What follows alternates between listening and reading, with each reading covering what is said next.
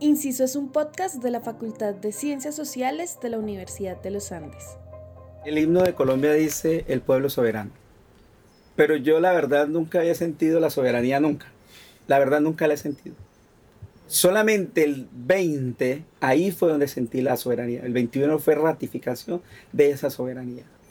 De decirle a la gente que estaba vivo el paro y que ese, ese grito de toda la comunidad, del pueblo no se rinde carajo, seguía vivo y en pie, apoyado con la bendición de Dios. Entre mayo y junio del 2017, el pueblo de Buenaventura, en el Pacífico colombiano, se hizo sentir en el país y el mundo entero. Se declaró un paro cívico que se sostuvo durante tres semanas, paralizando las actividades del principal puerto del país. El paro cívico fue un capítulo en la historia de la movilización en Colombia. Desde allí se escuchó con fuerza la arenga El pueblo no se rinde, carajo, que cuatro años después resonaría a escala nacional en el paro del 2021. Aquí queremos explorar un aspecto notable, el papel que tuvo la diócesis de la Iglesia Católica, una iglesia que salió del templo a las calles. Hola, yo soy Elena Caicedo. Y yo soy Carlos Manrique. Bienvenidos a Espiritualidades Insumisas, un podcast donde vamos a pensar la religión y la política desde otros lugares. En esta primera temporada vamos a hablar sobre el papel de lo religioso y la espiritualidad en los movimientos sociales en Colombia.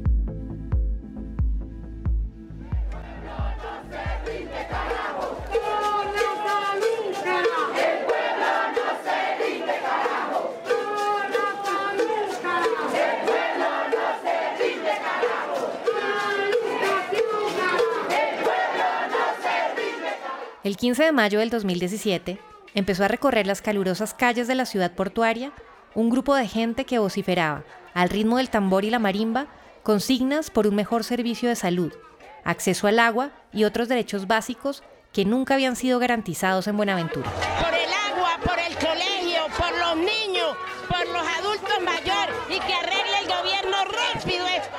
Y el pueblo no se rinde, carajo. El lema del paro cívico, para vivir en paz y con dignidad en el territorio, resonó por toda la ciudad. El pueblo se manifestaba contra la violencia racial, económica y física que históricamente ha azotado Buenaventura y la región del Pacífico, pero también salió a reclamar a la administración local y al gobierno nacional por todos los acuerdos incumplidos. Que no nos discriminen, que por favor estemos en paz. Queremos este puerto y queremos solamente que haya paz. Queremos que nuestras mujeres triunfen, que nuestros niños crezcan en paz. Que Dios los bendiga y yo creo que esto es una marcha pacífica y no hay ningún problema. El paro cívico de Buenaventura no se dio de manera espontánea, sino que responde a unas dinámicas importantes de organización social que se han ido consolidando con los años. En el 2014 hubo una marcha masiva que sorprendió incluso al comité organizador de aquella entonces, la Marcha para Enterrar la Violencia. Esa marcha se dio en respuesta a la violencia entre bandas criminales, el asedio de la gente en los barrios, las fronteras invisibles, la muerte y el reclutamiento de jóvenes y la aparición de las así llamadas casas de pique. Desde entonces, el comité organizador de aquella marcha siguió reuniéndose semanalmente para encontrar soluciones y alternativas. Líderes sociales de muy amplia trayectoria se reunieron en ese espacio con el acompañamiento y liderazgo del obispo Héctor Epalza. Ante el incumplimiento del gobierno a los acuerdos anteriores, incluido el de la marcha del 2014, y ante la intensificación de la violencia, el comité decide convocar a un paro cívico general. Gabriel Ruiz hace parte de la Pastoral Social de Buenaventura, que integra el comité cívico que organiza el paro en el puerto y aseguró que en esta población hay que superar la miseria y la corrupción que campea en la región. Aquí hay dos problemas graves, graves. Uno, las condiciones socioeconómicas que ustedes ya todo el mundo conoce. Es escandalosa las cifras de aquí en temas de pobreza, de miseria y de violencia. Pero aquí hay un problema gravísimo. Hay un problema de aquí, aquí el Estado no funciona. Para entender cómo es que el obispo de la diócesis de Buenaventura llegó a marchar al ritmo de la gente, es necesario recordar la historia de la iglesia con el pueblo. No podemos contar esa historia sin mencionar la fascinante figura de Monseñor Gerardo Valencia Cano, a quien la gente bautizó el obispo de los pobres. Desde 1953, cuando llegó a Buenaventura, hasta 1970, año en el que muere, trabajó constantemente por el bienestar de la gente. Monseñor fue quizás quien inauguró una vida parroquial que entendía lo que realmente sucedía día a día en Buenaventura. Recorría las calles de los barrios más pobres escuchando las preocupaciones y vivencias de la gente que luego les rendirían culto. Sin duda, él fue una de las primeras personas en impulsar la organización de la población marginada y los movimientos sociales y populares de la ciudad. Y con eso trazó el camino para que llegaran a Buenaventura líderes como Héctor Epalza y el padre John Reina. Y teniendo en cuenta pues que Monseñor Gerardo Valencia Cano fue nuestro primer obispo, el obispo del pueblo, el obispo rojo, como fue apodado, porque defendía los derechos de la población negra aquí en Buenaventura y en todo el litoral pacífico. Eso significa, Monseñor, para nosotros como pueblo significa esperanza, significa motivación, significa empuje, significa resistencia, significa compromiso, significa lealtad, significa echar para adelante. Buenaventura tiene una memoria espiritual, un recuerdo colectivo de aquella iglesia que ha acompañado a las organizaciones sociales en sus luchas por la dignidad. Algunas figuras como el padre John Reina y el obispo Epalza se han encargado de mantener la confianza que el pueblo tiene en la iglesia y de continuar con los procesos que se construyeron desde sus antecesores. Así lo cuenta el padre John. Iniciamos todo un proceso de, de cambiar un poco la, la dinámica de la pastoral y entonces cambiamos la dinámica de responder a proyectos para responder a procesos. Y creamos unos espacios, unos espacios de incidencia política, espacios donde todos se pueden reconocer. Porque en última lo que nosotros pretendemos o pretendemos con ese proyecto es que al final todo el mundo se empodere del desarrollo. Que el desarrollo no sea una mirada de afuera, sino que sea una mirada de abajo. Es otra mirada relacionamiento entre la comunidad y la política. No hay duda que hay una resonancia entre esa diócesis que por décadas caminó de la mano de las organizaciones sociales locales para construir un futuro digno y la marcha del paro cívico del 2017. La gente cuenta que en los puntos de encuentro del paro, además de la música, se escuchaban también las oraciones dirigidas por padres de la Iglesia Católica y también de otras iglesias evangélicas. La gente también recuerda la imagen del obispo Héctor Epalza marchando con su toga blanca, su cinturón rojo ancho, su cruz de plata colgando del cuello. Él puso esa vestimenta y su simbología religiosa a disposición de los reclamos sociales. La iglesia respalda la protesta de los bonaverenses. Hablamos con representantes del clero en el puerto. Un nuevo informe de nuestro enviado especial, José Marulanda. Caminando por las calles de Buenaventura nos encontramos con cientos de manifestantes ubicados en los 12 puntos de bloqueo que hay en el puerto sobre el Pacífico. En uno de ellos encontramos a varios integrantes de la comunidad franciscana que hablaron con Pacífico Noticias y expresaron su respaldo al paro cívico que se adelanta en esta población. La posición es la posición que el mismo señor obispo, Monseñor Héctor Epalza, en el comunicado que hizo, junto con toda la pastoral social y para la pastoral afro. Es simplemente una forma de solidarizarse pues, con el pueblo, ya que el pueblo pues, es el que participa y el que vive la fe, pues es una manera también de nosotros de vivir las realidades que el pueblo sufre. Con el pasar de los días, el paro se convirtió en una cosa masiva y definitivamente la iglesia tuvo un papel allí. Le dio legitimidad a la protesta y motivó a muchos a salir a las calles. Algunos salieron por rabia, otros por curiosidad, pero se sintió en las calles un pueblo que volvía a reconocerse como familia. Así lo dice Daily, una mujer que en las marchas se volvió lideresa. Yo sí soy un testimonio de lo que fue ese movimiento, de, el movimiento social del 2017 en Buenaventura. Eh, hubo manifestaciones culturales a lo largo de toda la, la vía Avenida Simón Bolívar de Buenaventura. Se tomó, se tomó esto, se sentía como una fiesta, ¿no? como que no volver a ser eh, eh, esa Buenaventura de, de compartir, de Uramba, de, del vecino, de cómo estamos, del Jamie, del fútbol en la calle, un poquito recordar la infancia, cómo todos éramos ahí como unos vecinos, una familia, una gran familia, que eso es lo que ha hecho la violencia con nuestra sociedad y romper esa estructura que nosotros teníamos, porque más que cohabitantes éramos como una gran familia. En los primeros días las calles se vistieron de fiesta. Jóvenes, actores y artistas se hicieron sentir en el malecón para reivindicar la cultura del Pacífico. Lo que pasa es que sea profesor, sea trabajador, desempleado, negro, blanco, deportista, artista, hay una sola cosa que nos une y es que todos somos Buenaventura. Por eso estamos aquí diciendo presente, como lo hemos dicho siempre, que ha necesitado nuestro pueblo y estamos aquí para decirle al gobierno que Buenaventura merece lo que es de él. Es el momento de que Buenaventura cambie, de que estemos a la par del país. Buenaventura no puede ser una isla aparte, Buenaventura tiene que ser Colombia. Mientras el Comité del Paro negociaba con el Gobierno Nacional para construir acuerdos e incidir en las políticas públicas, las manifestaciones se van de manera pacífica. Sin embargo, cuando la negociación se estancó, el gobierno comenzó a responder de manera violenta. Hubo un segundo suceso que para mí fue el más significativo, el que realmente me llevó a, ese despertar. El pueblo se encontraba en, esa, en ese recordarse nuevamente, en ese, en ese resignificarse como, como comunidad del Pacífico, que es en ese marco el compartir, el disfrutar, eh, la danza, todo, la música, los niños. Cuando se dan los enfrentamientos con el ESMAD?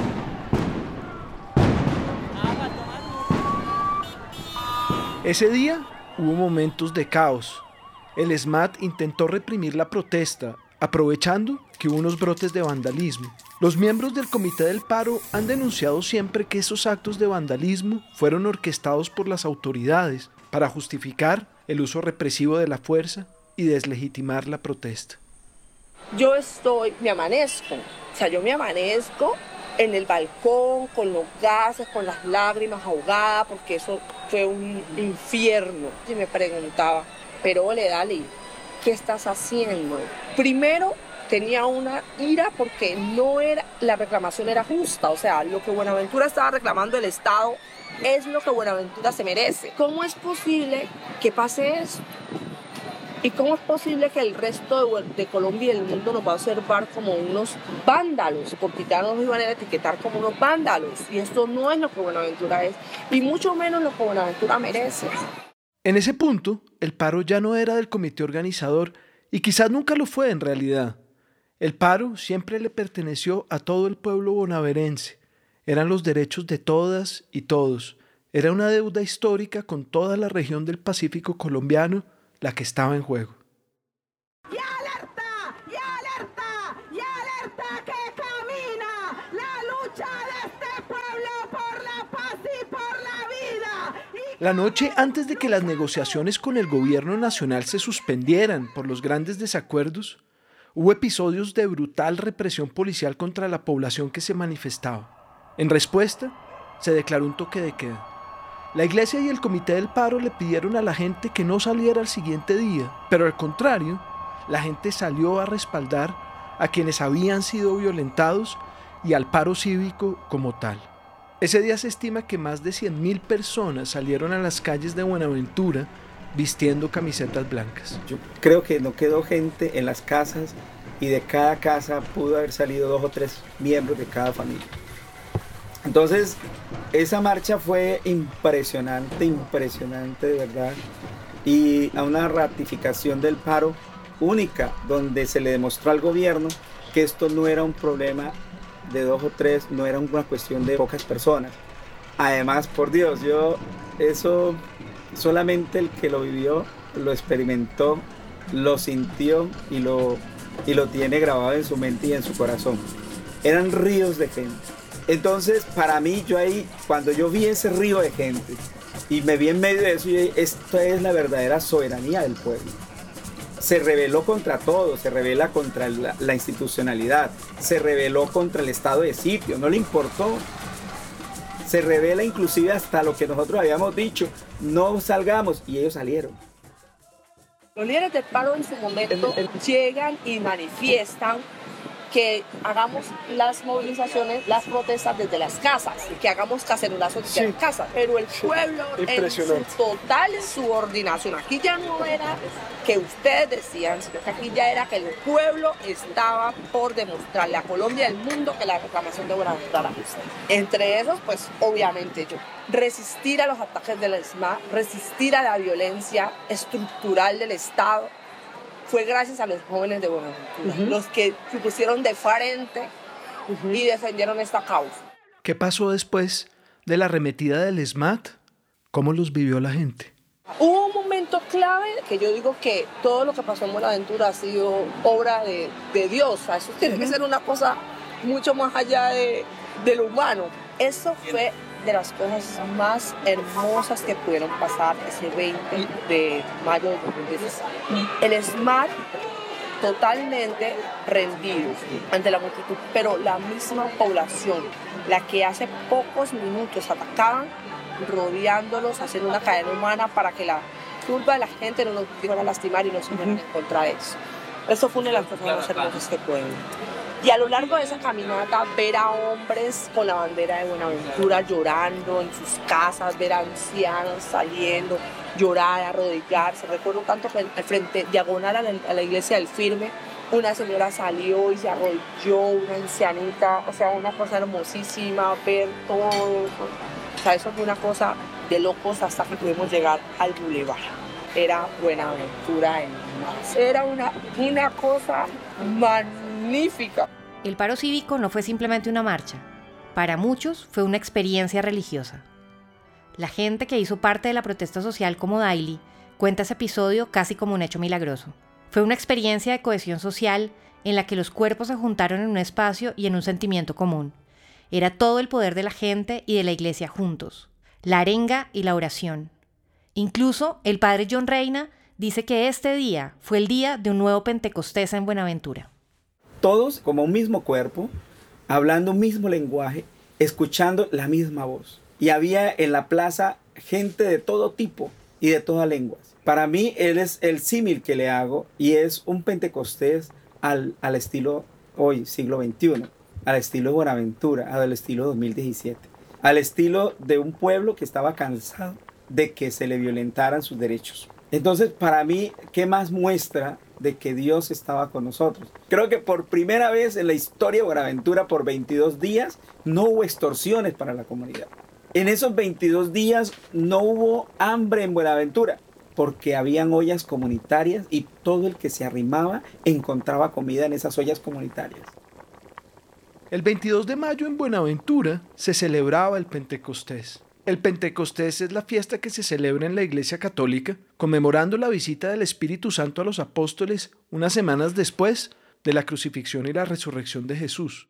Pero ese día la celebración no tuvo lugar en las capillas, sino que se dio en las calles, en la marcha y con la gente. Según la lectura del Padre John Reina, en este nuevo Pentecostés, el Espíritu Santo bajó para acompañar al pueblo en su lucha y su levantamiento.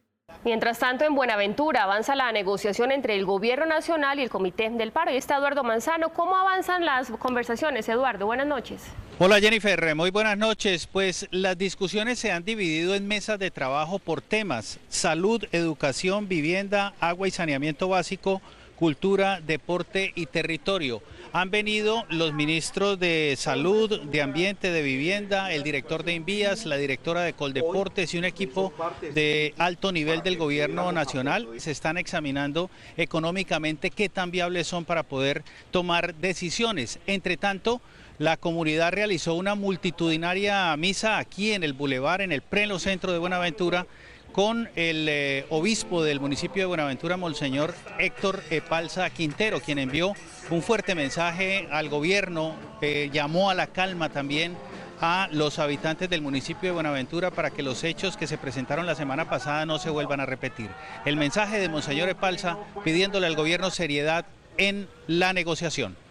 Quiero que el gobierno nacional no se haga oídos sordos a este clamor impresionante que el pueblo de manera pacífica en estos días anteriores otras dos mesas se instalarán en las próximas horas, son de productividad, de empleo y de justicia. En Buenaventura, Valle Eduardo Manzano, Noticias Caracol. El paro cívico nos dejó ver una iglesia distinta, una iglesia que invitó a todos y a todas a marchar y protestar de manera pacífica pero decidida, en contra de las violencias e injusticias que desde siempre han padecido. Una iglesia que estuvo apoyando y animando a la gente durante los momentos más críticos y que tuvo un papel destacado en las negociaciones con el gobierno nacional. Esta fue la mayor muestra de esa relación entre la iglesia y la gente que viene de una memoria espiritual de largo aliento y que aún persiste en la actualidad. No es lo mismo el paro cívico sin la iglesia que con la iglesia. Tengan confianza de que estamos haciendo un nuevo ejercicio de gobernanza es que ahí es donde está el tema de Buenaventura, el paro. ha tenido su éxito también, porque se está dando un giro al modo de, gobernar, al modo de, ejercer la participación y que, y que estaremos ahí, que estamos haciendo historia. El caso del paro cívico en Buenaventura incluso nos hace romper con la manera en que habitualmente pensamos la relación entre religión y política. Reabre las preguntas. ¿Qué es y dónde se practica la religión? ¿Qué es y dónde se hace la política?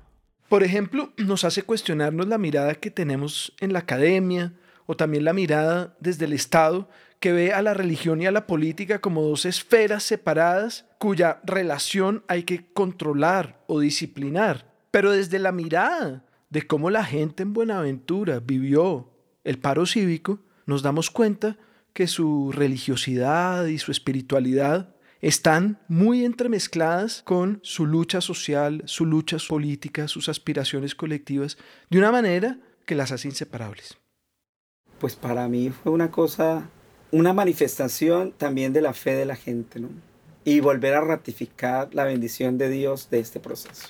Y la celebración de la Eucaristía significaba el sello divino y la aprobación de Dios de esa gran marcha que salió ese día 21 de mayo del 2017. En todo caso, hoy el paro cívico parece ser un evento lejano para los bonaverenses. La situación de violencia sigue recrudeciéndose, las dificultades, la situación de precariedad no ha tenido mejoras visibles y eso nos lleva a plantearnos la pregunta de cómo mirar hacia adelante. Lo que hizo el paro cívico fue poner en evidencia la potencia de la espiritualidad en la lucha social. A pesar de las frustraciones que ha traído el proceso, que no ha sido perfecto, los acumulados de afectos, de aprendizajes y de relaciones van a ser fundamentales para el futuro. Esa espiritualidad que se vuelca a lo político es una riqueza que debe ser reconocida. Eso también me enseña a mí que el proceso es un proceso que la gente lo vivió y que no es un proceso de personas individuales sino que es un proceso de un pueblo y es un colectivo, y que en el colectivo y en el pueblo hay de todo, y que el pueblo cuando se une hace maravillas. Eso para mí fue muy significativo y, muy emocionante también ver tanta gente. Eh, por eso se llama el glorioso paro cívico Buenaventura, para vivir con dignidad y en paz en el territorio. Y esto fue Espiritualidades Insumisas, un podcast producido por Tembe Laboratorio Sonoro y financiado por la Universidad de los Andes, una iniciativa del Grupo de Investigación Religión y Política de la Facultad de Ciencias Sociales. La producción estuvo a cargo de Federico Serna González, investigación y guion de Valentina Bonilla, y la edición y diseño sonoro de Nicolás Gutiérrez. Los audios de la marcha fueron hechos por la Asociación Nomadesc.